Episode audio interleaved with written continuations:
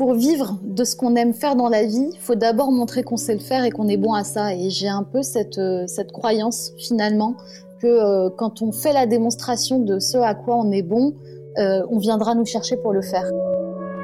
Bienvenue sur Tribu Indé, le podcast des freelances et des créateurs de contenu. Je m'appelle Alexis Minkela, je suis copywriter en freelance et cette semaine, je suis ravi de vous partager ma discussion avec Camille Junot. J'ai entendu parler de Camille il y a quelques mois maintenant avec son projet La Minute Culture. Sur Instagram, elle partage une story par semaine pour parler de culture et d'art.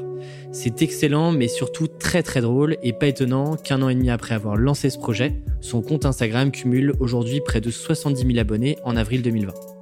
la Minute Culture, c'est un accident de vacances. Camille était dans une galerie à Rome quand elle commence à Instagrammer sa visite en faisant des blagues. Et avant de se lancer en freelance, Camille a passé 10 ans au sein de l'agence We Are Social, et en parallèle, elle n'a jamais arrêté de développer ses connaissances sur l'art et la culture, avec des expos, des cours du soir, et elle a même créé un blog pour partager ce qu'elle apprenait. Bref, tout était bon à prendre pour 1. monter en compétences et 2. augmenter sa jauge de crédibilité comme on en parle dans l'épisode 44 avec Valentin Descartes. Ce que j'ai adoré dans l'histoire de Camille, c'est la manière dont elle monte une à une les marches pour se rapprocher de son envie profonde, celle de travailler autour de la culture et de l'art. Et tout s'est fait progressivement au sein de l'agence avant qu'on puisse lui confier ce type de mission. Et puis tout s'est accéléré avec la Minute Culture et sa première mission en freelance qu'elle signe avec Arte. Dans cet épisode, on discute de ses réflexions et puis de son évolution jusqu'à quitter pour de bon son agence et se lancer en tant qu'indépendante. Comment est-ce qu'elle a développé cette crédibilité pour décrocher des missions dans un secteur où elle n'a aucun diplôme d'art? Et comment se retrouve-t-elle aussi sur la chaîne YouTube de Vanity Fair pour parler du tableau le plus cher de l'histoire? On a bien sûr longuement parlé de la Minute Culture, de l'idée jusqu'à aujourd'hui. Quels ont été ses canaux d'acquisition? Comment est-ce qu'elle fait parler du projet dès le départ? Et puis surtout, comment gère-t-elle le fait d'être suivie par de plus en plus de personnes? Est-ce que tout ça guide ses choix? On parle également du changement d'approche de ses clients depuis quelques mois, parce que là où à l'époque on venait la chercher pour Camille Junot, aujourd'hui la Minute Culture prend de plus en plus de place dans son activité, et on est donc revenu sur l'importance et le rôle que peut parfois jouer un projet personnel lorsqu'on est indépendant. Bien sûr, on a aussi parlé de son organisation et vous allez l'entendre, elle n'arrête pas. Elle m'a donné plein de détails et d'idées pour le futur, c'était une superbe rencontre. Et une dernière chose avant de vous laisser avec Camille, si vous n'êtes pas encore abonné à la newsletter, il n'est jamais trop tard, ce n'est pas un copier-coller de l'épisode, loin de là. Dans chacune des newsletters, j'ai pris le parti d'aller à l'encontre des conseils qu'on peut donner, c'est-à-dire pas de micro-contenu. À la place, je vous partage mes réflexions autour du freelancing et je vous partage ma bibliothèque de ressources avec les contenus qui m'ont marqué d'une semaine à l'autre. Cette newsletter, je l'ai pensée pour documenter mon aventure en freelance, vous partager des contenus que vous ne trouverez nulle part ailleurs pour vous questionner sur votre activité. Et en plus, j'ai glissé un petit cadeau dans le premier email. Pour s'abonner, c'est très simple. Rendez-vous sur tribuindé.com. J'arrête là et je vous laisse avec notre discussion. Bonne écoute. Bonjour Camille. Bonjour Alexis. Bienvenue sur le podcast Tribu Indé. Merci. Je suis ravi de t'accueillir. Euh, avant de, je t'ai déjà un petit peu présenté dans l'introduction et, puis euh, avant de rentrer dans, le vif du sujet, euh, je profite de cette période-là pour te demander un petit peu, toi, où est-ce que tu es déjà? Est-ce que tu es chez toi, chez tes parents euh? je, suis confinée à Paris. Effectivement, tout le monde m'a dit, bah, t'es pas rentrée en Bretagne. Et j'ai voulu faire l'adulte responsable qui ne véhicule pas ces virus dans, dans, les régions françaises. Et puis, il se trouve que je fais partie des, chanceux euh, occupés pendant cette période et que finalement euh, l'isolement euh, de mon appart parisien est assez propice au travail et à la concentration. T'as l'impression du coup d'un peu plus travailler, t'y mettre un peu plus que, d'habitude ben, J'avais l'impression déjà de m'y mettre beaucoup. Donc là, en fait, effectivement, oui, je travaille encore plus pour la simple et bonne raison que je ne sais pas ne rien faire et que euh, comme tous les jours se ressemblent, euh, c'est compliqué euh, d'avoir des samedis et des dimanches qui ressemblent à des week-ends. Donc j'ai tendance effectivement à là, je travaille un peu non-stop depuis un mois. J'essaye de me laisser faire un peu par l'ennui pour faire des pauses, mais c'est difficile. Naturellement, je vais vers le travail. Mais tu sais que je me suis fait la même réflexion parce que euh, bah, généralement moi j'essaie d'avoir un rythme euh, un peu classique, tu vois, du lundi au vendredi j'essaie de déconnecter le plus possible même si j'ai un peu de mal parfois le week-end. Mais vu que là en fait t'as pas vraiment de, tu vois, généralement tu sors, tu t'aères, euh, tu vois des amis, etc. Vu que là en fait t'as plus cette option là, bah tu dis j'ai un petit peu de temps, allez je vais bosser une heure ou deux et en fait ça se transforme en une après-midi le dimanche à bosser quoi. Exactement. Puis en fait c'est vrai que l'autre l'autre réflexe c'est d'ouvrir Netflix euh, et, en fait, il y a un moment où tu es là, tu te dis, mais qu'est-ce que je fais de ma vie? Je vais pas passer euh, mon temps à regarder des, des, des à des, épisodes de séries. Donc en fait, ben, je ferme Netflix et j'ouvre mon, drive. Et d'ailleurs, toi, toi, qui travailles avec des, avec, euh, des acteurs culturels, enfin, comment est-ce que tu sens ça? Est-ce que toi, même en termes d'activité, ça ralentit Tu sens que alors non, ça n'a pas du tout ralenti. Euh, il se trouve que bon, il aura fallu une crise euh, pour ça, mais euh, là, il y a un espèce de boom de, la culture sur le numérique. Alors, je dis numérique parce que dans la culture, on dit numérique et on ne dit pas digital. Je sais, je, vais faire attention à ça. Non, non, mais t'inquiète, mais c'est juste, ça, enfin, je, je, le dis parce que c'est une boutade, ça me fait marrer, puisque pour le coup, je viens du digital et maintenant je dis numérique.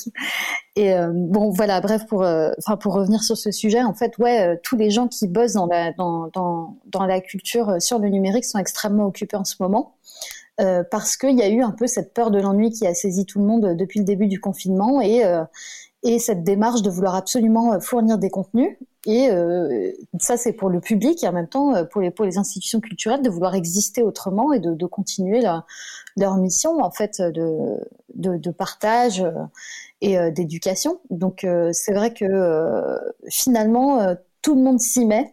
Il y avait ceux déjà qui, qui étaient, qui sont, qui, sont déjà matures, et, mais vraiment tout le monde, tout le monde s'y met. Donc oui, en fait, je suis assez occupée. ouais, en vrai, c'est une bonne nouvelle. On va, on va pas se plaindre. C'est chouette.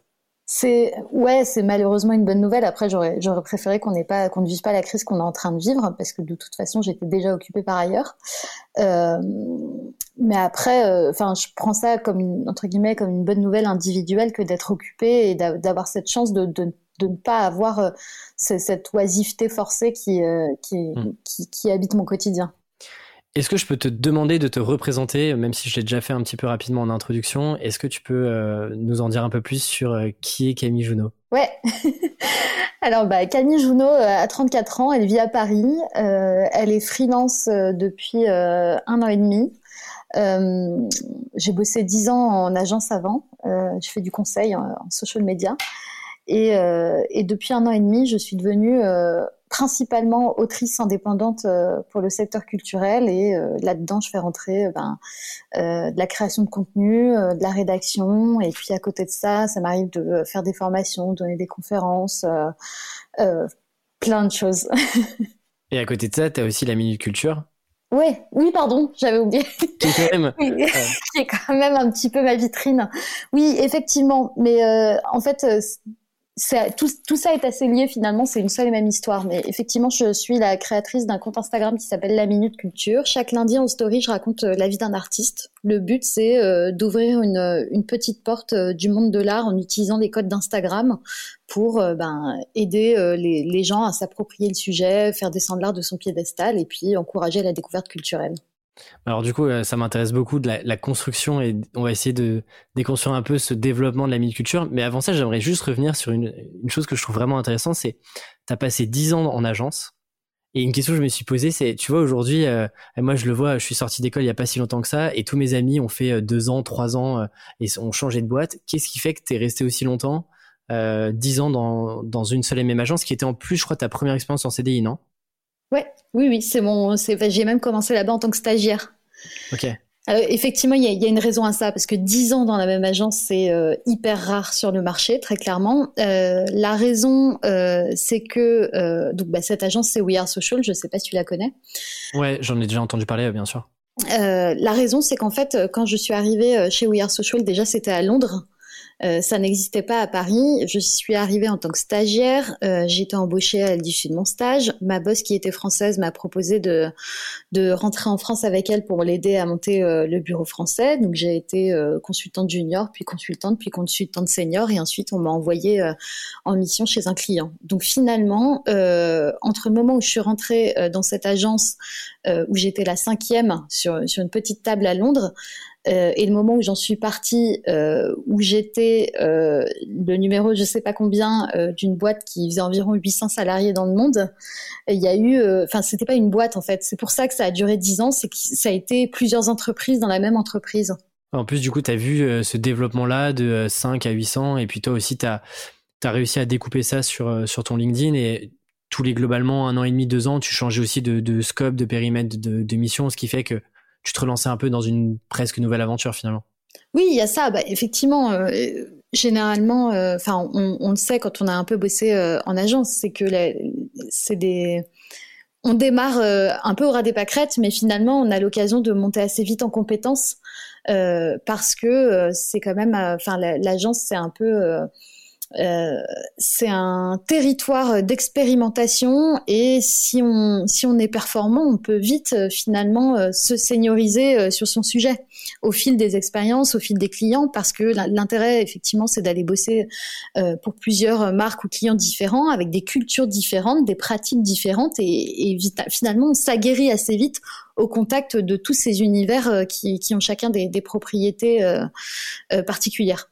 Et je suppose que en plus c'est là où tu développes réellement sur le terrain bah, toutes tes compétences en social media, en marketing, etc. Ce qui te permet justement de faire la transition, j'allais dire aussi facilement, mais en tout cas de faire une transition euh, euh, pas trop brutale avec euh, le freelancing et ce que tu fais aujourd'hui. Ou tu penses que ça t'a aidé là-dessus ou pas? D'avoir eu ce parcours un peu agence? Euh... Oh là là, oui, enfin ça m'a fatalement aidé puisque c'est dix ans de ma vie quand même. Donc, c'est une, une excellente expérience véritablement de, partir d'une du, start-up, de, de la voir euh, grandir euh, euh, et devenir euh, et devenir ce qu'elle est. C'est, enfin, clairement, euh, enfin, c'est inédit et, et, tu en retires forcément des choses. Alors après, la vérité, c'est que la, transition entre guillemets, elle est, elle est plus douce que ça. Et c'est là où il faut que je commence à implanter des, éléments culturels dans mon histoire. C'est-à-dire que effectivement, je travaille en agence. Euh, euh, mais à côté de ça, toutes ces années, euh, je développe une appétence pour euh, la culture. je passe mon temps dans les musées, ça m'intéresse. Je commence à prendre des cours du soir en histoire de l'art. Enfin, je suis tout le temps dans les expos, je lis des bouquins, je regarde des docus. Donc finalement, je me constitue assez vite une connaissance sur le sujet et naturellement, ce sujet vient prendre le dessus euh, sur ce que je fais et j'ai envie en fait de, de pouvoir conjuguer euh, mon expertise euh, digitale avec euh, cette passion-là parce que bah, comme beaucoup aujourd'hui, il y a, y a, ce moment où on est à la recherche de sens, on se demande ce qu'on fait et pourquoi on se lève le matin et où on va dans, collectivement et individuellement et finalement la culture m'a semblé un moment être le, le, réceptacle de tout ce sens que, que je cherche. Et, euh, et donc voilà, j'ai cette envie en fait de, euh, de réussir à à conjuguer les deux et euh, c'est là où je me dis bon bah comment je vais faire? Parce que concrètement il y a encore dix ans je pense marketing c'était un gros mot dans le secteur culturel donc ça a été, euh, c'était un peu compliqué quand on vient de là, quand on n'a pas. Euh, moi, j'ai fait une école de com, donc j'ai pas de compétences en histoire de l'art. Tout ce que j'ai appris, c'est de façon complètement autodidacte. Je n'ai pas de diplôme euh, et euh, je sais pas très bien comment rentrer dans ce milieu sans être du sérail. Et je me dis bon, bah, je vais faire euh, ce que je sais faire. Et c'est c'est là que j'ouvre un premier blog en fait de critique d'expo en me disant je vais enfin me faire une vitrine, je vais faire la démonstration de ce que je sais faire pour montrer que je sais aussi bien euh, euh, occuper une présence digitale que d'écrire sur sur le contenu culturel en fait. Et, et excuse-moi de te couper, ça, ça arrive du coup euh, pendant que tu, tu te formes, tu vas à des expos, tu as tes cours du soir, etc. Oui, euh, oui, oui, c'est, euh, enfin, je sais rien moi, c'est il y a, c'est il y a six ans peut-être, un truc comme ça. Euh, et, euh, et, oui, enfin, au moment où je sors le blog, euh, oui, ça fait quand même déjà un moment que que je traîne dans les expos, etc. Parce que tu sais, il y a toujours cette question de, de, la légitimité qui me taraude. Et donc, au moment où je le lance, j'ai l'impression que je, je, connais un petit peu des choses. Bon, ce blog n'est plus en ligne, mais je pense qu'en fait, le contenu était pas terrible. il faut bien commencer quelque part, et, et c'est toujours ingrat d'aller se regarder dans le passé. Mais bon, en tout cas, le but, c'était un moment de de, de, de marquer. Euh, ma, ma, ma, de marquer mon parcours de cette identité culturelle et de, de la et de la, la conjuguer avec euh, mon expérience euh, euh, digitale. Et en fait, ça, ça a été finalement. en fait, les choses se sont passées plus vite que prévu. Je pensais pas que ça allait porter ses fruits si rapidement que ça, parce que du coup, effectivement, au sein de mon agence, je suis identifiée comme ayant cette expertise. Et à l'époque, mon agence travaille avec Google sur le sujet de Google Agriculture. Et c'est comme ça que finalement, je me suis retrouvée émissionné euh, pendant trois ans euh, à travailler euh, chez We Are Social pour Google Arts and Culture. Donc finalement, la passerelle elle se fait à ce moment-là où j'arrive à concrétiser cet effort par une mission professionnelle qui est vraiment à la croisée de ces deux chemins. Donc oui, dans les dix ans que j'ai passé en agence, il y a eu au moins ces trois ans-là qui ont clairement euh, permis euh, d'être une sorte de tremplin pour la suite. Et et ça m'a oui, ça m'a fait gagner en expérience, ça m'a permis de comprendre les, enjeux du, secteur culturel euh, sur le numérique, de comprendre que toutes les institutions n'avaient pas forcément la même maturité, les mêmes ressources, parce qu'il y a des institutions qui sont toutes petites où c'est le stagiaire qui anime le compte Twitter, et puis il y a des grosses institutions avec des services numériques extrêmement développés et, euh, peut-être 10 personnes sur le sujet. Donc, euh, voilà, il y a, aussi cette disparité qu'il faut, faut intégrer et qu'on peut pas arriver euh, dans, dans, un, dans une institution culturelle en disant hey, on va faire des, gifs animés avec vos peintures. Bah, aujourd'hui, je pense que ça passe un peu mieux, mais je pense qu'à l'époque, c'était pas encore le cas. Donc, il a fallu que je, puisse appréhender tout ça, et effectivement, c'est c'est de là que ça part. C'est avec cette, euh, cet apprentissage-là euh, que, je, quitte le monde de l'agence et ça m'a été euh, fort utile pour la suite, ouais. Mais tu vois, ce que j'aime bien, c'est qu'il y, a un peu ce côté exploration. C'est-à-dire qu'avant de te dire, OK, moi, j'adore la culture, je schématise, mais j'adore la culture, euh, je connais bien le, digital numérique et bah tiens, si j'alliais les deux et, je me lance, bah en fait, avant ça, tu as tout cette réflexion-là de un, de te documenter, deux, de documenter tout ce que tu apprenais via ce blog-là, qui t'a permis de faire la passerelle et d'être identifié chez We Are Social pour aller euh, chez Google, chose que tu n'aurais jamais peut-être eu comme opportunité si par exemple tu n'avais pas monté ce blog-là, que tu avais commencé à écrire un peu de contenu et à être vu un peu comme la personne euh, qui est la plus pertinente aujourd'hui à un instant T pour aller euh, bosser chez, chez Google Arts and Culture. Et d'ailleurs, je me posais la question, tu vois, le fait de cultiver un peu cette, je sais pas si c'est une passion, mais en tout cas cette, cette, ce fort envie, ce fort attachement à, l'art et la culture, etc. Ça devient d'où? C'est plutôt question d'éducation, tes parents étaient aussi là-dedans, ou c'est un peu par hasard que tu es tombé dedans? Je sais pas. en fait, il y a toujours eu effectivement beaucoup de livres à la maison et, euh, et mon père est passionné d'histoire, mais vraiment, enfin donc j'ai, euh, je pense, développé ce goût pour euh, pour les, les choses un peu anciennes finalement, même si l'art ça peut être aussi contemporain. Moi, je suis, enfin, je suis assez bercée dans les dans les dans la vieille peinture, on va dire ça comme ça. euh, et en fait, finalement. Euh, donc j'ai oui j'ai toujours eu ce goût finalement de, des histoires et de l'histoire. Et puis euh, euh, l'art est venu naturellement à moi je pense au travers de mes études. Alors j'ai fait des études de com donc théoriquement ça n'a rien à voir. Mais quand tu fais des études de com tu fais aussi de l'analyse d'image enfin voilà il y a, tout un, un, background culturel finalement qui est nécessaire pour faire de la com puisque la com c'est de la transmission. Donc il y a un moment il faut bien qu'on partage des, des, des, choses avec les gens pour leur transmettre des choses quoi. Donc il y a un socle culturel commun à avoir. Et et euh, ça a été un, petit un petit début de fil de pelote qui a, commencé à sortir par là. Et puis en fait, euh, enfin voilà, j'ai après c'est là où j'ai commencé à arpenter les musées et puis ça m'a plus jamais lâché quoi. Donc du coup, tu travaillais euh, chez Google pour Ouya, pardon. en parallèle de ça, tu continuais de te, former, d'aller à des expos, etc. Je sais qu'on t'a on, t'a sûrement déjà posé la question et, et, et tu le répètes à chaque fois, mais comment tu fais cette passerelle avec ce qui est devenu la Minute Culture aujourd'hui À quel moment tu te dis, euh, bah tiens, euh, je vais lancer aussi un, projet un peu plus euh, sérieux que ce que tu avais lancé avec le blog et tu commences à créer les, je dirais, les, premières briques de la Minute Culture ah bah ça c'est pareil, c'est une longue histoire. et On a tout notre temps. Super. Et eh ben écoute, cette histoire-là, elle démarre quand je suis encore en agence. Et en fait, parce que je, je, je sais qu'en fait, euh, là, je, je, suis à peu près là où je veux être à ce moment-là. Je travaille dans le social media et dans la culture. Euh, sauf que euh, le social media, j'en peux plus. J'en ai marre.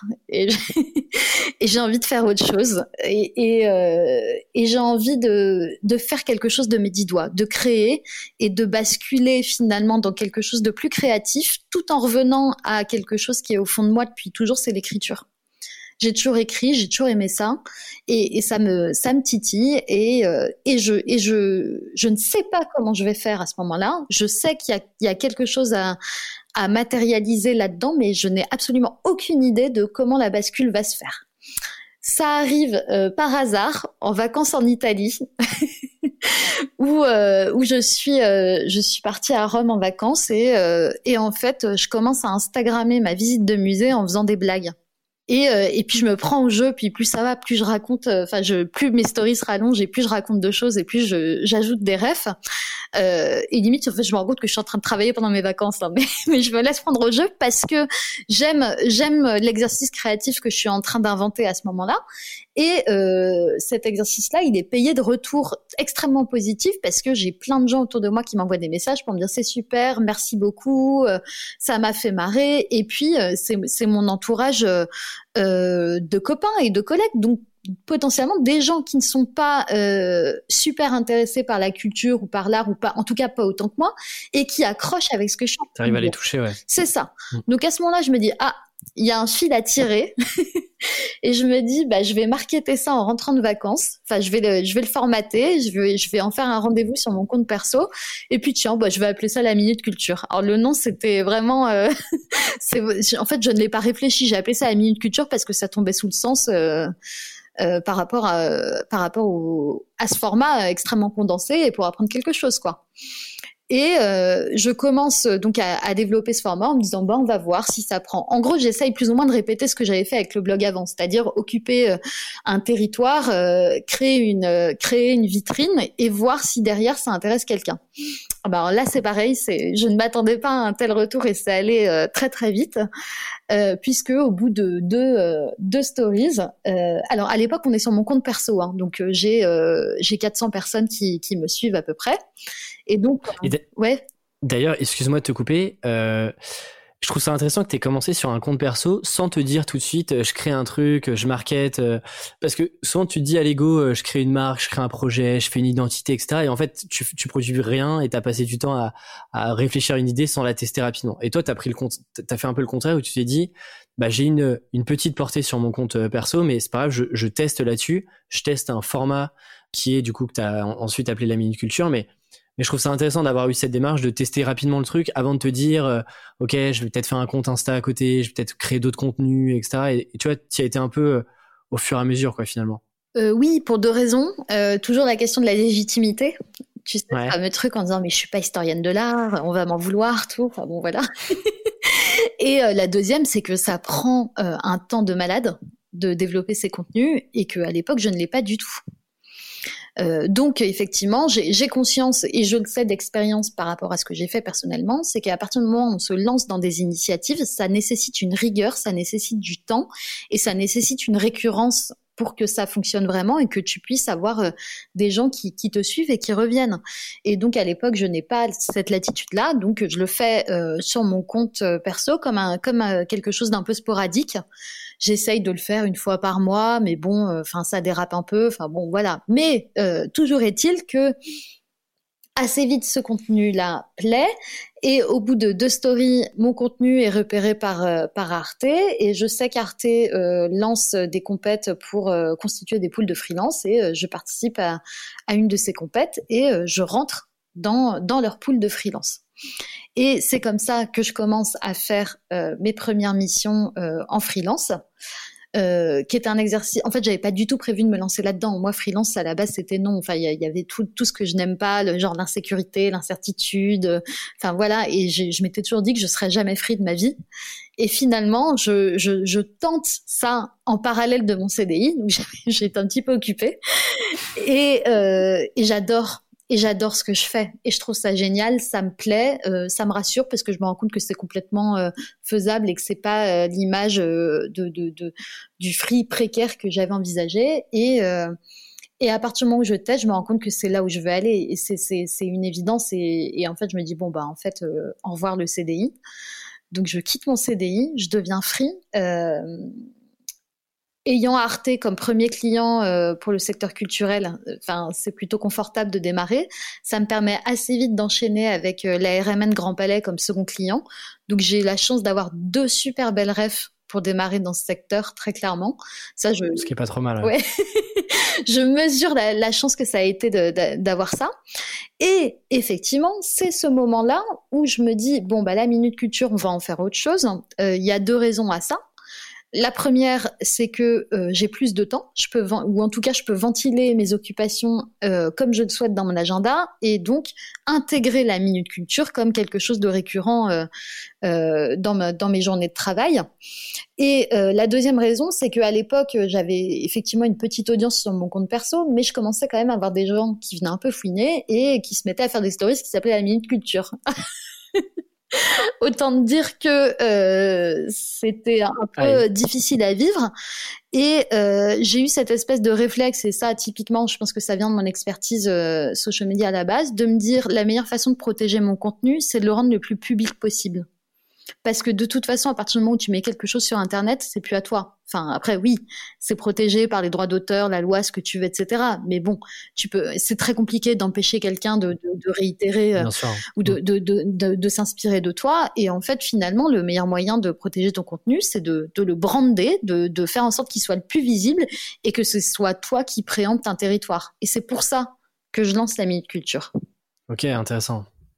Oui, parce que du coup, sinon, tu n'aurais pas forcément été poussé à le faire, euh, à en faire euh, une marque, euh, un projet vraiment détaché de toi, quoi, finalement. oui, non. Enfin, voilà, c'était, j'avais pas spécialement prévu ce qui allait arriver, mais oui, il y a eu effectivement ce, truc-là de me dire non, en fait, mon idée, elle est bonne, il faut qu'elle se voit. Et, effectivement, j'ai eu une chance de, malade que, ça marche aussi bien, et c'est surtout devenu la vitrine de mes activités de freelance et finalement, ça, enfin, ça, ça a changé ma vie en fait. Alors, j'ai plein de questions sur l'influence, mais je voudrais revenir sur un truc que tu as dit juste avant, sur le fait que jamais tu serais devenu freelance, tu avais pas mal de préjugés là-dessus, etc. C'est intéressant de comprendre d'où déjà devient ces préjugés-là. Et pourquoi, en fait, tu arrives à expliquer pourquoi est-ce que, euh, tu vois, tu tu t'étais mis en tête que, effectivement, et, et en vrai, le, le, podcast, il a été aussi créé pour ça, parce que euh, j'entendais beaucoup, même dans, dans ma famille, etc., euh, plein de préjugés sur le fait que c'est précaire, euh, tu es à la merci des clients, etc. Comment t'expliques que tu avais un peu dans, cette, dans ton inconscient cette projection-là de euh, voilà ce qu'est un freelance? Bah, Je pense que c'est quelque chose qui est transmis euh, beaucoup. Ça a été beaucoup transmis par mes parents, je pense, de façon involontaire, tu vois, dans le sens où finalement, enfin, l'héritage tous commun, je pense. Enfin, je sais pas quel âge t'as, on doit avoir à peu près le même âge. 26 ans. Ah ouais, non, t'es plus jeune.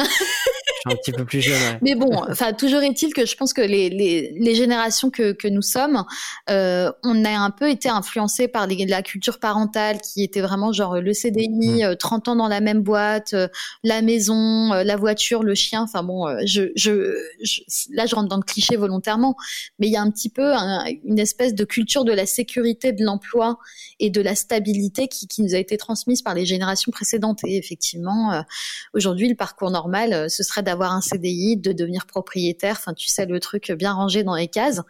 Et, euh, et je pense que, voilà, sans avoir testé naturellement, euh, ça, ce, la vie de freelance me faisait peur.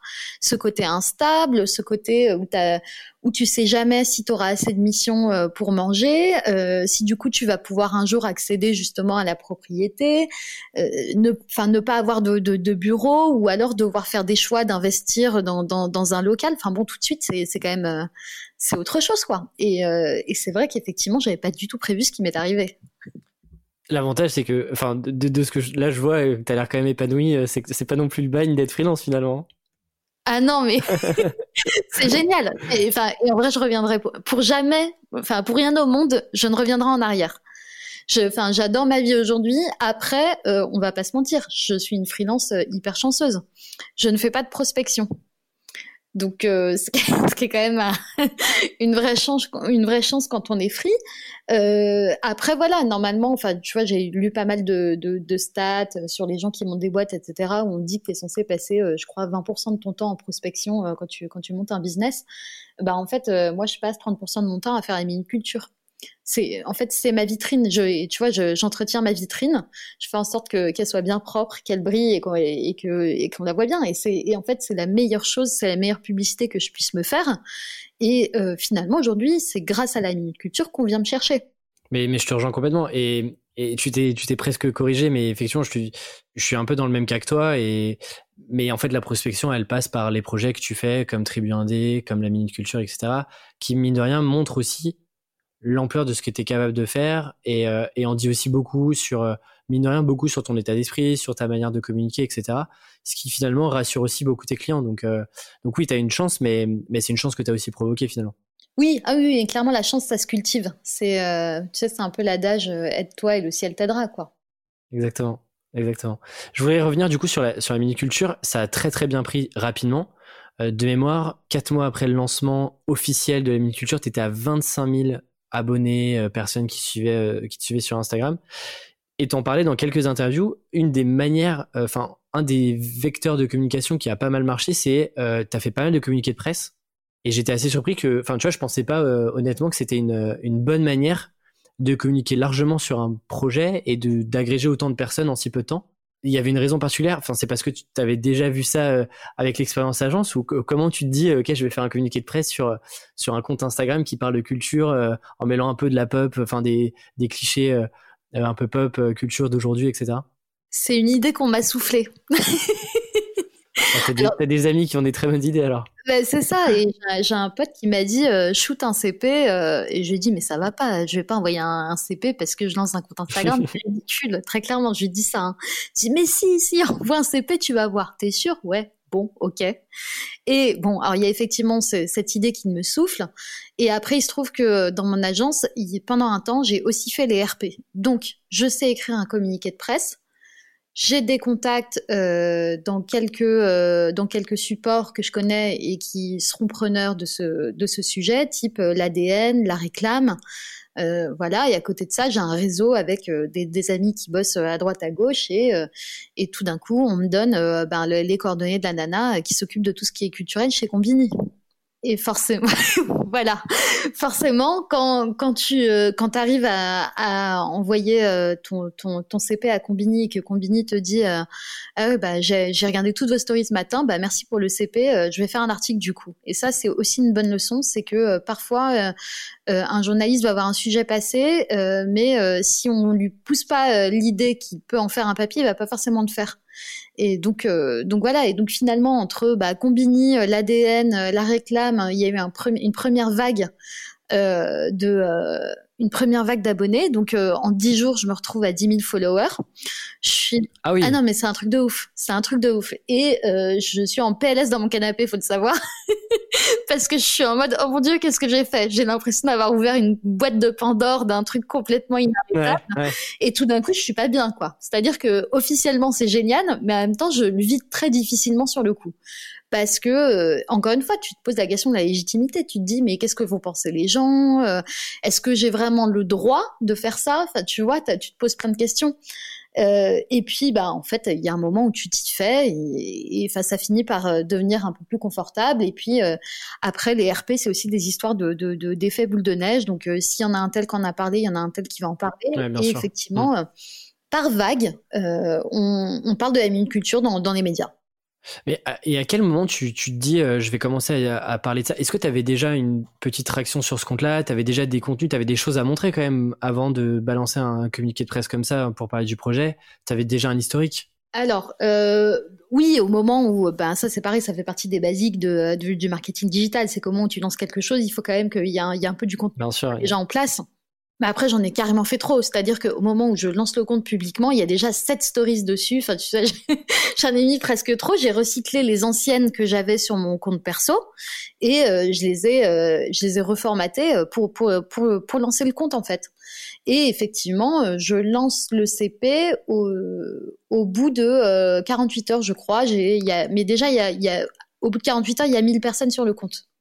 Ok, donc il y avait déjà un petit marqueur de crédibilité euh, qui, euh, qui est accentué par le fait qu'ensuite euh, tu as la presse qui arrive, mais si tu veux, tu démarres pas de zéro à envoyer des communiqués de presse un peu à droite à gauche, quoi. Non, non, et ça, ça aussi, ça s'explique. je pense qu'il y a, il y, a, il y a deux choses, trois, non, il y a trois choses qui l'expliquent. la première, c'est un, je pense que c'est un contenu qu'on n'avait pas vu avant et qui vient remplir un vrai besoin, clairement. et c'est un contenu, enfin, tu vois, j'ai, j'ai pas peur de, de m'en vanter aujourd'hui. C'est un contenu de qualité qui me prend énormément de temps. Mmh. et je pense que les gens l'ont vu. Euh, le deuxième point, c'est que ben, j'ai bossé dix ans euh, dans le digital, donc euh, ouais, des gens sur les réseaux sociaux, j'en connais plein. et, j'en connais plein qui, bah, qui, qui étaient très contents, qui depuis longtemps me disaient faut que tu lances un compte, faut que tu lances un compte. Et au moment où je le fais, ils sont très contents pour moi, donc ils le relaient aussi. Donc ça prend assez vite.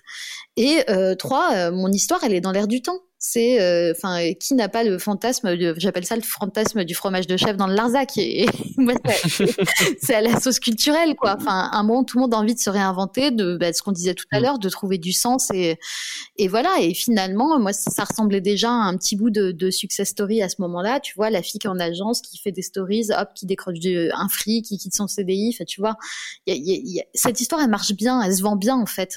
Et euh, je pense que ça a, été, euh, ça a, été, une sorte de, de, de, de, de sujet aspirationnel qui fait que naturellement, tout le monde s'est embarqué dans cette histoire. Et comme effectivement, au bout de 24-48 heures, il y a plus de 1000 personnes sur le compte, c'est le moment où je peux shooter ce CP et euh, passer à vitesse supérieure. Et justement, tu as vitesse supérieure en 10 jours 10K, euh, 4 mois après 25K. Là, on est en on enregistre en début avril, euh, non mi-avril pardon, et on est à quasiment 70 000 abonnés. Euh, croissance quand même qui s'arrête pas et qui à mon avis qui va pas s'arrêter. Comment du coup, euh, tu vois, tu dis, euh, ok, je suis un peu en PLS, je stresse un peu, question de légitimité. Comment justement, tu vois, tu gères cette pression-là d'être, bah, tu vois, d'être suivi par de plus en plus de personnes? Parce que est-ce que c'est un truc auquel tu penses à chaque fois que tu crées des nouvelles, des nouveaux formats, des nouveaux contenus? Est-ce que tu prends, du coup, tu as aussi de plus en plus de retours? Est-ce que c'est des choses sur lesquelles, bah, tu vois, plus t'as de retours, comment est-ce que tu fais pour trier l'info? Comment tu gères un peu ce truc je sais pas c'est de la notoriété, mais en tout cas euh, le fait que ton projet plaise et que du coup tout le monde a aussi envie de t'aider euh, d'une manière ou d'une autre? Euh, alors déjà, j'essaye de pas trop penser au fait que quand je poste quelque chose, potentiellement ça s'adresse à 70 000 personnes, parce que sinon je le ferais pas en fait. Donc j'essaye d'évacuer ça. Et euh, toi-même, tu sais, je pense que c'est pas vrai. En fait, euh, tu vois, il y a globalement, enfin, je donne mes chiffres assez facilement, mais euh, il y a bien sûr 68 000 personnes d'abonnés sur mon compte. Le lundi, il y a à peu près 22 000 personnes qui ouvrent ma story. C'est déjà énorme. Hein. Ça fait un tiers de mon audience, c'est beaucoup. Mais ouais, c'est une bonne stat. Ouais, ouais c'est une bonne stat. Mais bon, tu dis déjà, tu divises par trois, tu vois, et c'est un peu comme quand tu postes un truc sur Twitter. Il n'y a pas 4000 personnes qui voient mon tweet quand je le poste, quoi. Tu regardes les impressions, tu as balancé un tweet avec une blague, tu as fait 200 vues, quoi. Donc à un moment, je pense qu'il faut aussi redescendre par rapport à ça. Euh, il y, a, ce que montrent les chiffres et puis euh, il y a la réalité. Euh, donc ça c'est le premier point. Oui, après je me suis posé plein de questions sur oh là là, mais comment réinventer des formats maintenant Qu'est-ce que je dis? Puis au début c'est vrai que je, j'avais des prises de parole qui étaient extrêmement réglées. Et puis, bah, il y a un moment où tu, enfin, tu te libères un peu, un peu de ça parce que un, ça devient un peu plus normal entre guillemets. Donc euh, le, chiffre ne veut plus dire grand-chose. Euh, tu t'aperçois que les gens te suivent. J'ai une, communauté de gens absolument adorables et extrêmement bienveillants. Ils sont vraiment, euh, ils sont d'une gentillesse incroyable et franchement depuis que depuis que j'ai lancé Amy Culture, j'ai eu, allez, j'ai eu à tout casser cinq messages négatifs. Tu vois. Ah, c'est génial. Un an, c'est un truc de ouf. Hmm. Et, et, voilà, et donc les, gens sont bienveillants, donc ça, ça, te met en confiance. Euh, et, ouais, tu te prends moins la tête. Et puis à un moment, il y a, y a des, t'essayes des choses aussi. Donc, enfin après, comme tu le sais, j'ai mes stories tous les lundis où je parle d'artistes. Mm. Et puis de temps en temps, j'ai des petits craquages qui s'appellent les dialogues picturo parodiques.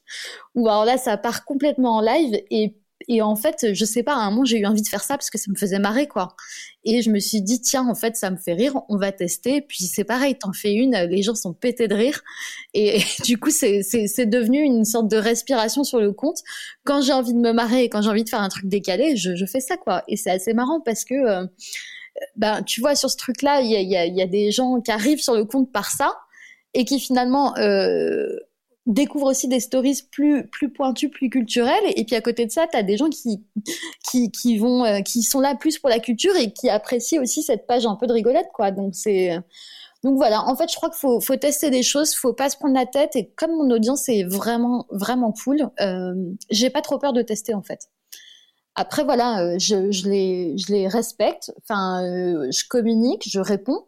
Euh, je confirme. je confirme. On entretient des, on entretient quand même euh, un rapport de, proximité. Et là, tu vois, par exemple, là, je commence vraiment à plus réussir à répondre aux messages parce que euh, là, effectivement, on a 68 000 et quelques.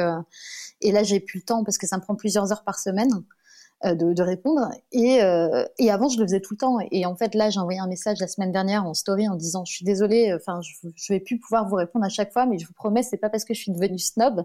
Tu sais, en fait, je leur dévoile les coulisses, c'est assez transparent, quoi.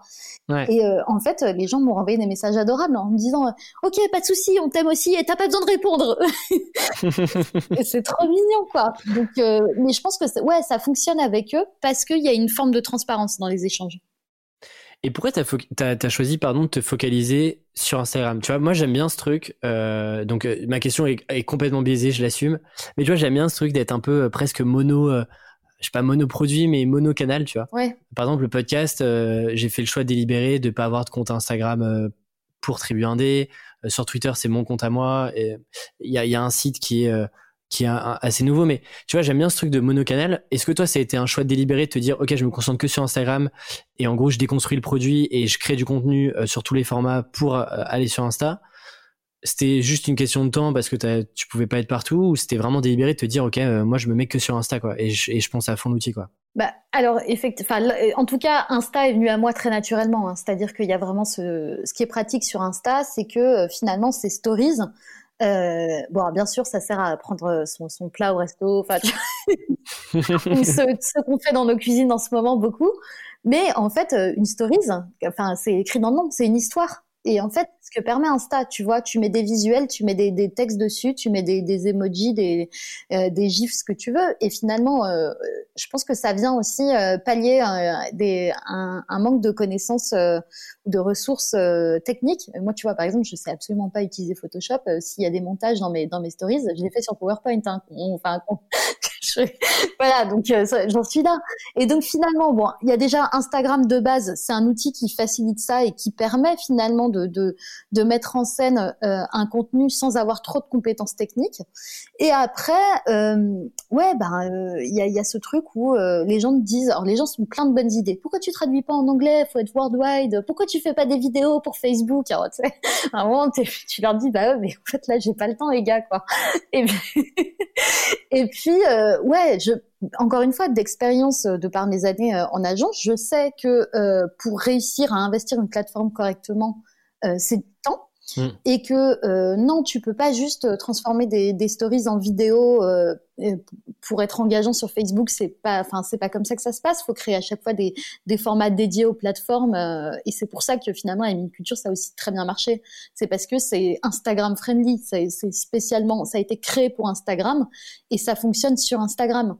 Et, euh, et ça, ça, me, excuse-moi, ça, me parle ce que tu me dis. Je vais me faire des ennemis en disant ça, mais aujourd'hui, je vois plein de trucs. Euh, tu vois, euh, je sais pas si euh, euh tu en as déjà entendu parler, mais tu vois, de, ce fameux Gary Vee dont on entend parler jusqu'en France, qui, en gros, te dit d'un seul contenu, tu peux le, tu peux le redécomposer en micro contenu et le balancer un peu partout de la même manière, etc.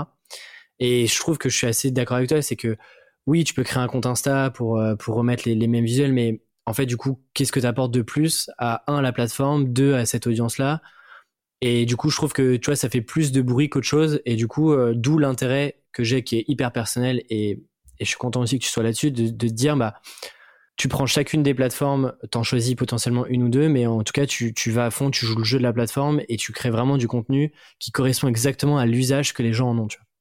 Et tu réfléchis à, du coup, euh, potentiellement demain à, à aller euh, à aller ailleurs ou à tenter d'autres formats et à, réutiliser un peu le contenu parce que là depuis tu vois, ça fait plus d'un an, t'as euh, quasiment quoi, c'est 70, presque 70 stories, non? Parce que t'en avais un peu plus au début, je me souviens. Euh.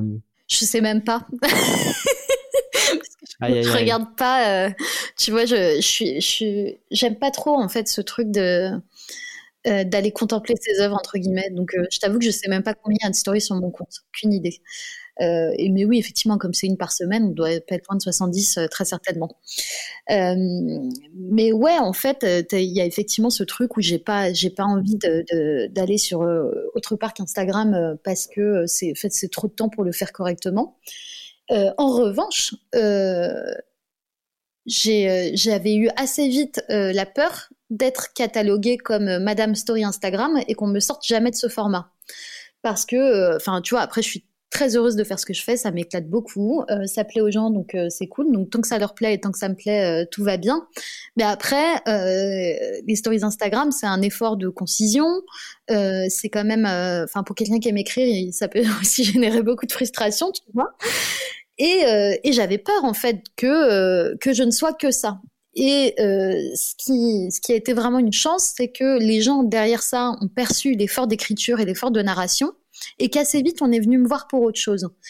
Donc euh, de moi-même, non, je fais pas autre chose que ce que je fais. En revanche, on me propose d'autres choses et je fais avec, je fais plein d'autres choses avec plein d'autres gens. Donc effectivement, euh, ben euh, là, je suis en train de, finir mon premier livre. Je travaille, je suis en train d'écrire un, programme court. et par exemple, tu peux aussi me retrouver en vidéo sur la chaîne YouTube de Vanity Fair. Euh, très très cool d'ailleurs. Je, je, mettrai celle sur euh, sur le, tableau le plus cher du monde. Tu vois, je, je, savais pas que c'était celui-ci de. Alors je sais plus le nom, mais de Da Vinci. Alors c'est le Salvator Mundi attribué à Léonard de Vinci. Exactement. mais il y a débat. Mais dont on n'est pas sûr. Voilà. Il y a, y a, des mais, il y a des mais. Mais, mais justement, j'allais te demander euh, effectivement, vu que ta vitrine elle est sur de la story Instagram, est-ce que tu as réfléchi un peu à, tu vois, comme peut l'avoir une agence, à un peu packager tes offres pour justement que les, les, les, clients viennent pas te voir justement pour te dire, tiens, est-ce que tu peux aussi nous faire des stories un peu sympas et, et que parce que bah, ton éventail de compétences il est plus large que ça. Mm. Du coup, est-ce que comment ça se passe que tu as des demandes entrantes? Déjà, c'est quoi un peu le type de client et c'est quoi les demandes? Est-ce que euh, toi, tu as déjà un peu des, tu vois, des sortes de packages ou euh, que tu peux proposer facilement euh, aux clients pour gagner un peu de temps là-dessus? Alors non. c'est marrant. Bah, pareil, dans les bons conseils qu'on m'a donnés, on m'a dit il faut que tu montes une offre. Et euh, en fait, j'ai jamais trop eu le temps. Et, et comme les projets s'enchaînent et que les projets sont très cool, je, enfin, tu vois, je suis très au fil du vent. Bah, J'espère que ça va me réussir euh, dans, dans, dans le futur, mais euh, en tout cas, c'est toujours un peu fait comme ça. Après, oui, mes clients, ils ont évolué depuis l'année dernière. Dans le sens où avant l'année dernière, la, minute culture me permettait d'être free. Enfin, attends, non, je la refais. Euh, l'année dernière, la minute culture était une bonne vitrine et on venait chercher mes compétences de freelance pour écrire des contenus, mais plutôt en marque blanche. Aujourd'hui, de façon assez naturelle, on vient chercher la minute culture pour la minute culture. Et je fais, je fais de moins en moins de contenu en marque blanche. Donc du coup, c'est brandé, euh, par exemple, que tu, je me souviens plus, mais euh, je sais que tu as travaillé pour la, pour la BNF quand il y a eu l'exposition sur Tolkien. Ouais de mémoire, je me souviens plus. T'étais du coup en marque blanche ou c'était euh, la Minute Culture qui euh, qui se positionne? Euh, Oui, il y a eu une collab avec la BNF qui s'est matérialisée par une story sur mon compte sur la Minute Culture dédiée à Tolkien. Et comment t'expliques justement, tu vois, ce changement entre il y a un an, on venait te chercher pour tes compétences en marque blanche et donc tu travaillais pour ces clients-là, versus aujourd'hui, bah, en fait, la Minute Culture prend le pas un peu sur cette marque blanche-là.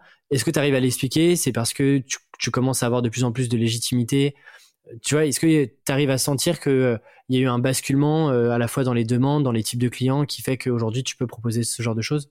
Oui, il y, a eu grave un basculement parce que au moment où euh, finalement je lance la culture, bon, oui, ok, ça monte vite, mais finalement un compte influenceur avec, enfin, influenceur avec des guillemets. Hein.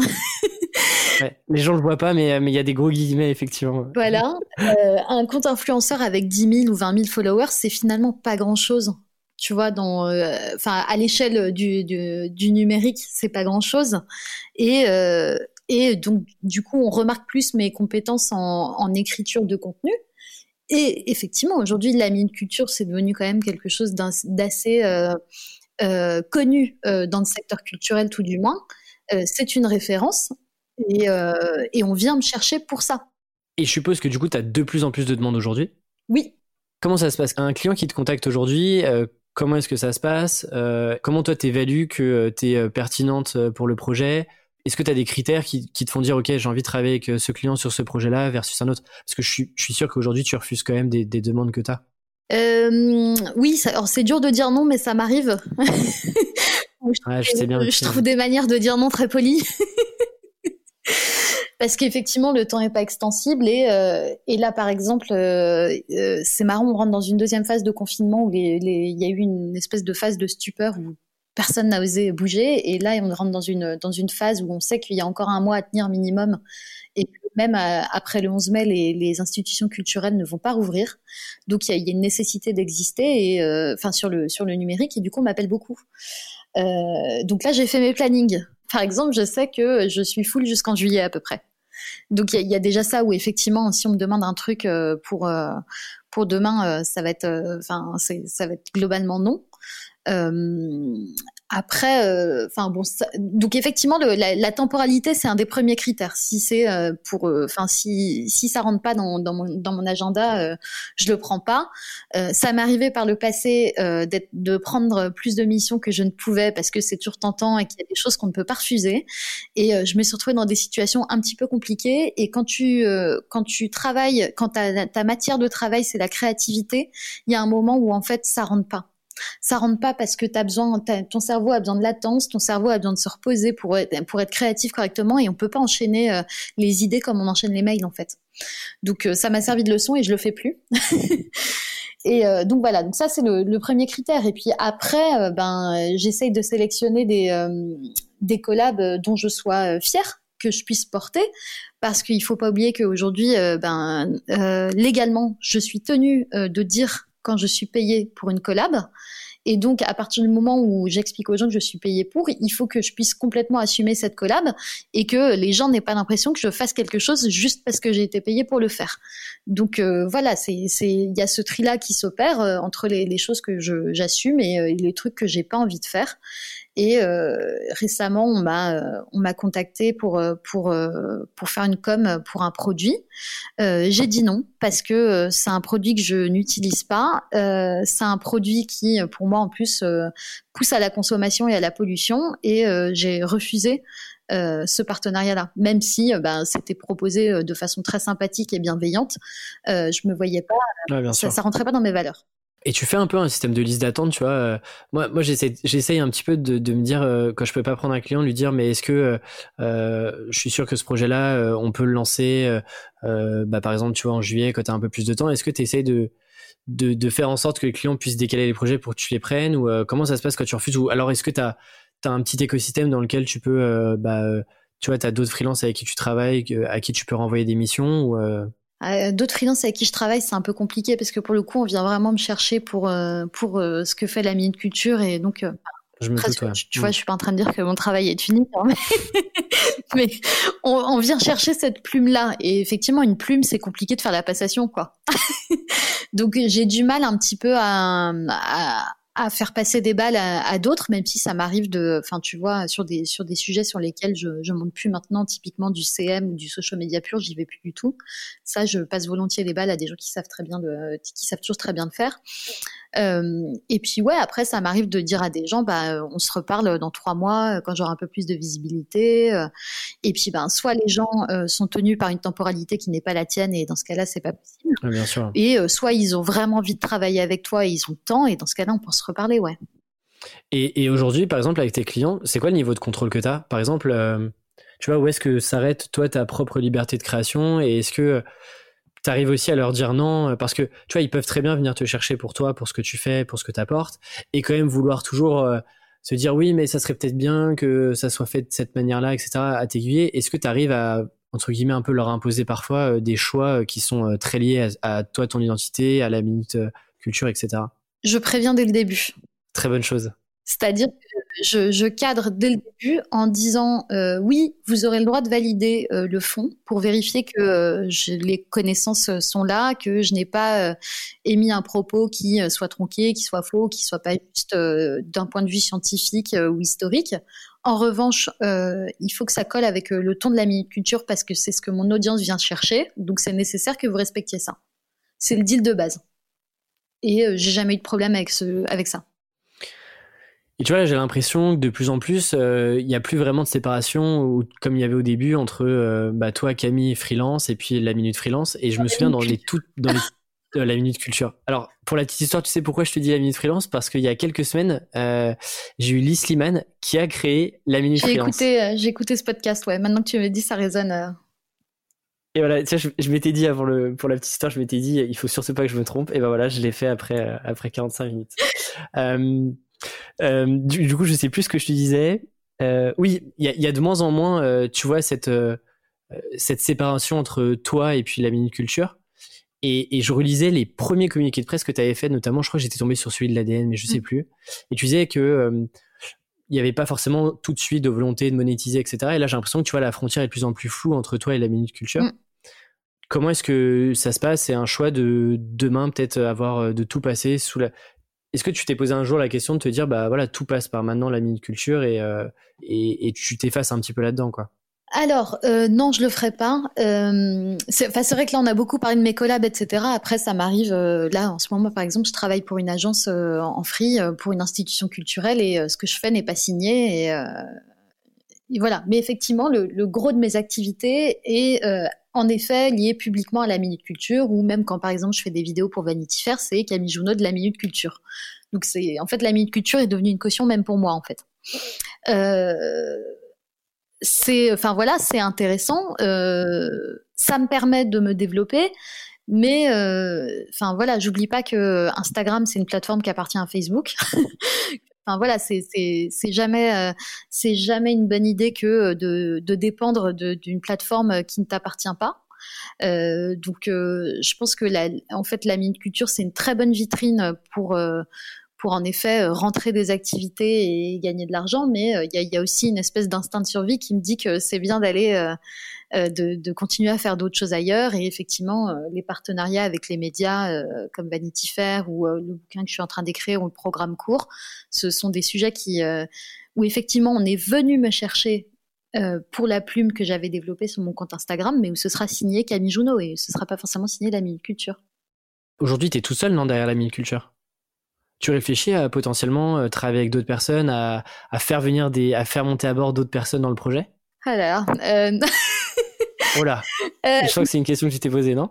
Non, en fait, on me l'a beaucoup posé cette question et euh, moi-même, je me la suis posée parce qu'à un moment, c'est un, un, rythme, il hein, faut le tenir. le problème, c'est que dès que tu fais rentrer des gens dans un projet avec toi, ça crée de la latence ça crée de la gestion de projet. Euh, moi, en fait, je travaille en flux tendu, hein, c'est-à-dire que euh, quand je publie euh, le lundi, généralement, j'ai commencé à bosser dessus le, dimanche matin. Si je commence à bosser dessus le dimanche matin, je publie le lundi à 23 h Donc, on, en est à peu près là. j'ai toujours pas résolu ce problème. Mais j'ai conscience qu'il faudrait que, je, m'y penche. Mais voilà, donc en, fait, dans, ce tendu, dans ce flux tendu-là, j'aurais du mal à faire rentrer quelqu'un et surtout, je ne peux pas payer quelqu'un. Euh, mais, mais aujourd'hui, euh, enfin, tu vois, les activités qui sont directement liées à la miniculture, euh, enfin, ou en tout cas qui se passent, les activités rémunérées qui sont publiées sur la miniculture, c'est peut-être 25% de mes revenus. Ouais, ce qui ne te permet pas de. Hmm, je comprends. Je peux pas du tout payer quelqu'un pour ça. Euh, en revanche, euh, typiquement, j'ai lancé un partenariat avec euh, Folio, qui est la collection poche de Gallimard récemment. Donc là, c'est des stories de la culture, mais qui sont publiées chez eux. Euh, et donc c'est sur des auteurs, donc c'est plutôt intéressant parce que moi ça me permet de, tu vois, d'explorer d'autres sujets culturels qui sont un peu, euh, euh, qui sont cohérents avec ce que je fais, mais qui ne sont pas ce que je fais. Et là typiquement pour ce sujet-là, j'ai eu besoin de travailler avec une icono euh, parce qu'il me fallait me trouver des images d'archives sur la vie de Jean-Paul Sartre et que euh, j'ai, enfin, généralement, ça, ça, reste un métier aussi. Et, là, typiquement, j'ai, missionné euh, quelqu'un que je connais, qui est iconeux, qui travaille avec moi sur le sujet. Mais on a le temps, on a le temps, c'est prévu dans un calendrier.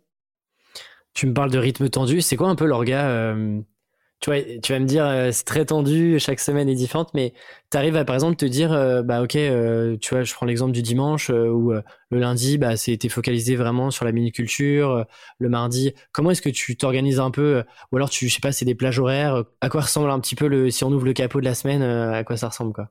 Alors, c'est des semaines assez normales, hein. euh, finalement, déjà en termes de rythme, parce que c'est vrai que quand tu es free, on te dit toujours que tu peux travailler euh, à n'importe quelle heure, quand tu veux, le week-end, le jour, la nuit. Bon, il y a un moment, il faut quand même décrocher ton téléphone euh, quand les clients sont là. Donc, donc finalement, j'ai des journées de travail qui ressemblent un peu à celles de tout le monde, où tu fais, je sais pas, moi, du 9h, 19h, du 9h, 20h, enfin... Enfin voilà, des, des, des, bonnes journées, mais sur, sur un rythme à peu près normal. Oui, euh, le lundi, c'est euh, consacré à la minute culture. Donc, euh, sauf si les clients en face ne peuvent pas faire autrement, c'est un jour sur lequel j'évite de prendre des réunions. Euh, et effectivement, euh, ben, euh, j'essaye de, de grouper euh, mes rendez-vous à l'extérieur les autres jours sur sur des temps donnés, parce que c'est vrai qu'au début, quand j'ai commencé à être free, bêtement, je disais toujours aux gens, bah, on cale le rendez-vous quand vous voulez, je suis dispo. Et j'avais un agenda qui ressemblait à un gruyère.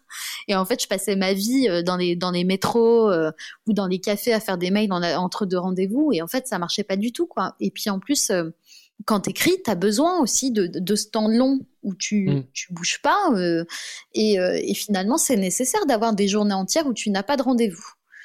Donc euh, voilà, c'est à peu près les, c'est à peu près les, l'hygiène de travail que, que, que je m'inflige, c'est effectivement grouper les rendez-vous. Le lundi, la minute culture.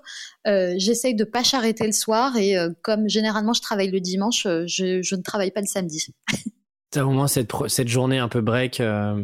Moi, tu vois, j'aime bizarrement, j'aime bien bosser en fin de journée le dimanche. Euh, tu vois, pour préparer ma semaine, voir un peu, faire un peu le bilan de la semaine et tout. Je, sais pas, c'est un moment. Euh, alors, je sais pas, peut-être que je suis un, je, suis bizarre, mais, mais j'aime bien ce moment où, où tu vois, c'est un peu plus calme. T'es sûr de pas recevoir de mails, de, de notifications de clients, etc. Et du coup, tu peux un peu plus réfléchir sur, ok, qu'est-ce qui va se passer la semaine prochaine, comment tu vas l'organiser, etc. Cette préparation, elle vient pallier euh, finalement l'angoisse du dimanche soir. Alors, je l'ai beaucoup moins euh, depuis que je suis freelance. Mais il y a, effectivement, en fait, le dimanche soir, tu es déjà en train de te projeter dans ta semaine. Donc, c'est, c'est, ça me paraît être un bon moment, en effet, euh, qui est un peu recueilli et en même temps qui, qui te permet d'aborder les choses sereinement et, et de commencer à se motiver pour ce qui arrive. quoi. Carrément. Avant de passer aux dernières questions du podcast, j'avais une dernière question sur le, un peu ton processus créatif dans la manière dont tu tu vois, comment est-ce que tu trouves ces nouvelles idées à la fois pour tes clients et aussi pour la minute culture Et est-ce que tu décomposes un peu, euh, tu vois, les différentes phases de ton process? Est-ce que tu te dis, bah, il y a une période où euh, je vais prendre plein plein d'idées, je vais noter plein de choses, etc. Une autre période où tu vas essayer de mixer tout ça et tu vois, ou alors c'est un flux euh, complètement naturel où tu mélanges un petit peu tout ça. Est-ce que tu as quelques billes qui pourraient potentiellement servir à des personnes qui sont sur des sujets créatifs aussi? Alors, euh, les idées, c'est un peu à l'envie en fait. Déjà, il y, a les idées pour moi, il y a les idées pour les autres. Généralement, les idées pour moi, c'est des envies qui se matérialisent d'une manière ou d'une autre. Euh, c'est souvent, ça vient compléter un besoin que j'ai pas rempli.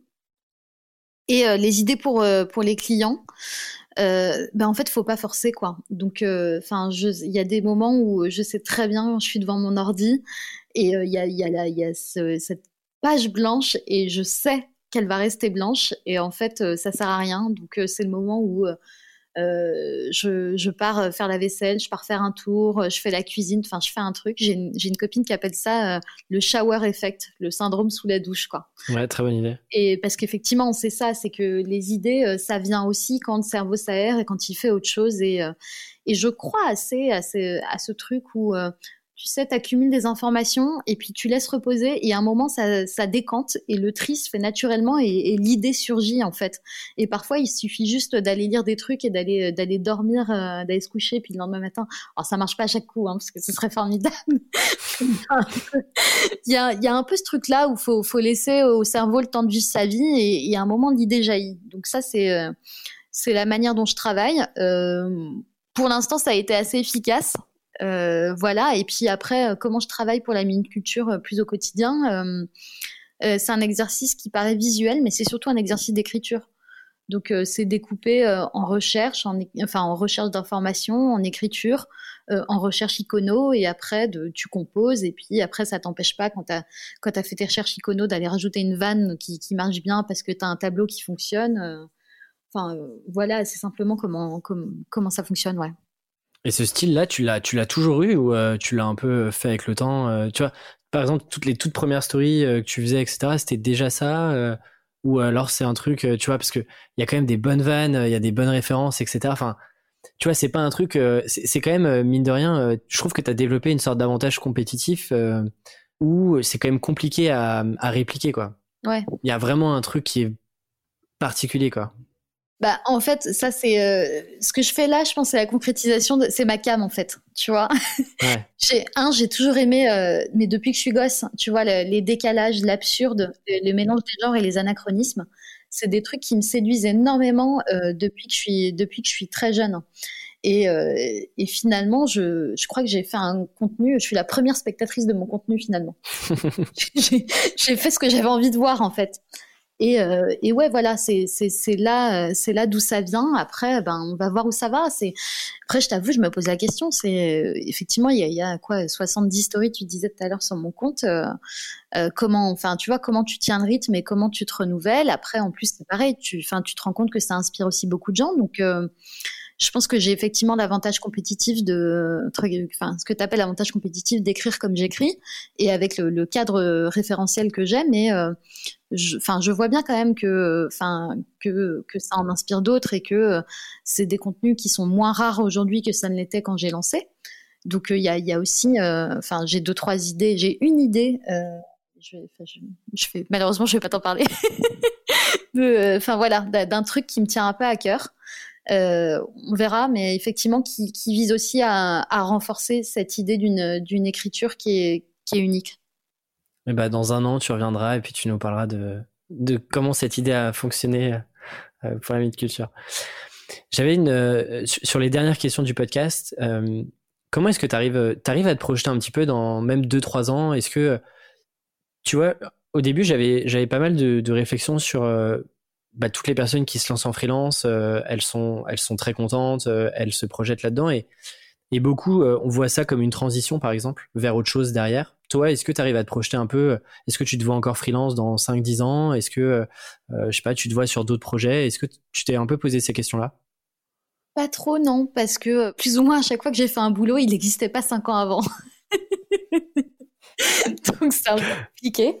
Ouais. Euh, de se projeter dans ce contexte. Euh, en fait, j'ai des dénominateurs communs euh, qui, sont un peu transverses à tout ce que j'ai fait. Il y a, enfin, il y a l'écriture, il y a la culture et la transmission. Je pense que c'est les trois choses qui caractérisent à peu près tout ce qui me touche, tout ce qui est présent dans mon travail et tout ce qui continuera de l'être, je pense.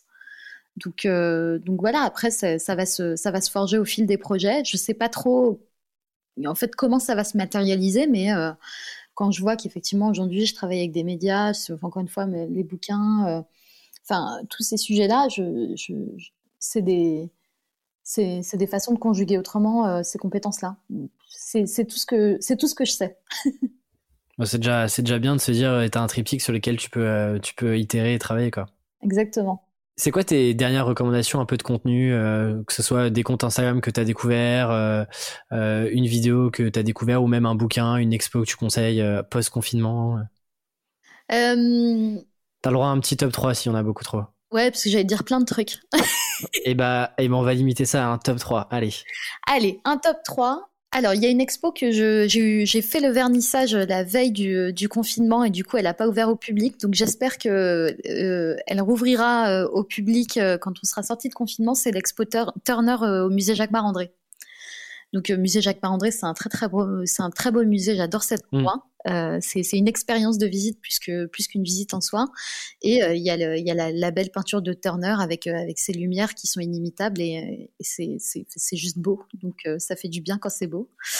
Ça, c'est le, premier. Le deuxième, bah tiens, je vais conseiller un autre podcast pour rester dans le thème, c'est Sens de la visite. Alors, c'est pas parce que c'est moi qui serai la prochaine interviewée. Bien joué. De... Ça, c'est une très bonne technique de promotion. Non, c'est même pas ça. C'est juste que j'adore euh, ce format où, où Jérémy Thomas interviewe des passionnés d'art devant leur tableau préféré. C'est simple et c'est efficace. Ça fonctionne très bien. Euh, et en troisième, euh, j'ai découvert sur euh, le site internet d'Arte il y a pas longtemps une série vidéo qui s'appelle Replay et il rejoue des, scènes de pièces de théâtre classiques à la sauce moderne. Donc ça vient effectivement nourrir mon amour des, anachronismes et, des décalages. Et il y a notamment la très belle vidéo de Roman Boringer en Cyrano de Bergerac. Donc euh, le, décalage déjà est génial parce que là Cyrano est interprété par une femme et elle le fait d'une façon qui est tellement touchante que enfin on peut pas euh, ne pas être ému par ça. Et tout est dispo euh, gratuitement du coup sur le site d'Arte? Ouais, sur, sur la plateforme de, de, de, replay d'Arte. Et la série s'appelle Replay. ok. Et est-ce qu'il y a un livre que tu recommandes souvent qui t'a toi marqué à titre personnel alors souvent, euh, les gens qui me demandent euh, ce qu'ils devraient lire pour connaître l'histoire de l'art, je leur conseille tout simplement le Gombrich. C'est la Bible euh, de l'histoire de l'art. Après, faut se le fader parce que c'est un sacré bouquin quand même. Moi, j'ai adoré le lire parce que ça se lit, ça se lit comme une comme une histoire. Enfin, ça, ça, ça, se lit très bien et finalement, ça raconte assez bien le fait que c'est une histoire unique et que c'est un jeu de domino avec un artiste qu'on entraîne un autre. Euh, et voilà. Et après, sinon, bah là, je suis en face de, il y a ma bibliothèque juste en face de moi, et je vois euh, le musée disparu euh, d'un journaliste qui s'appelle Feliciano et qui raconte comment les nazis ont spolié les collections des collectionneurs juifs pendant la guerre et comment est-ce qu'on commence, enfin, qu'on continue de redécouvrir toutes ces œuvres et de les réattribuer. Et c'est passionnant. Ok, du coup là c'est plus euh, investigation, euh, c'est quoi le résultat d'une d'une de son enquête à lui, enfin de, de toutes ses recherches? Exactement, il fait des recherches. Je crois que je, me demande si c'est pas, euh, enfin il renouvelle les éditions à chaque fois. Et, et effectivement, c'est à la fois de l'histoire, ça raconte Paris pendant la guerre et en même temps ça raconte l'histoire de, de ses œuvres qui sont parfois disparues, parfois qui sont peut-être parfois encore dans des musées. Et c'est ouf. Ok, bah trop bien, trop bien. Bah tu vois, un secteur ou un sujet que je connais un peu moins, euh, bah du coup, euh, merci pour ces, euh, pour ces recos. Dernière question, c'est la plus difficile, et c'est normal. Si tu avais un tableau géant qui soit visible par le monde entier, qu'est-ce que tu écrirais ou tu dessinerais dessus? Bah, en gros, l'idée, c'est un peu que pour vivre de ce qu'on aime faire dans la vie, il faut d'abord montrer qu'on sait le faire et qu'on est bon à ça. Et j'ai un peu cette, cette croyance, finalement, que quand on fait la démonstration de ce à quoi on est bon, euh, on viendra nous chercher pour le faire. Et ça, c'est, enfin, c'est, la leçon que je retiens de, tout ce que j'ai construit. Bah merci, euh, merci beaucoup Camille pour, euh, pour ce témoignage. Où est-ce qu'on envoie les personnes qui veulent en savoir plus sur toi et puis surtout découvrir aussi la Minute Culture Eh bien, on les envoie sur Instagram. consultez le compte la Minute Culture la.minute.culture. Bah, je mettrai tous les liens en description. Merci vraiment, merci, merci beaucoup Camille. C'était une super discussion. Et puis je te souhaite euh, beaucoup de réussite et puis je te dis à très vite. Merci beaucoup à toi aussi. Salut. Salut. Si vous êtes encore là, déjà merci. J'espère que l'épisode vous a plu. Alors le meilleur moyen de soutenir Tribu 1D, eh bien c'est de noter le podcast sur votre plateforme préférée, Apple Podcasts, iTunes ou votre application Android. Parlez-en aussi autour de vous, c'est l'un des meilleurs moyens de faire connaître le podcast. Et encore une fois, mille merci pour vos retours et vos encouragements. Tribu 1D est définitivement la meilleure communauté d'indépendants. Et quant à nous, on se retrouve dans 15 jours. Salut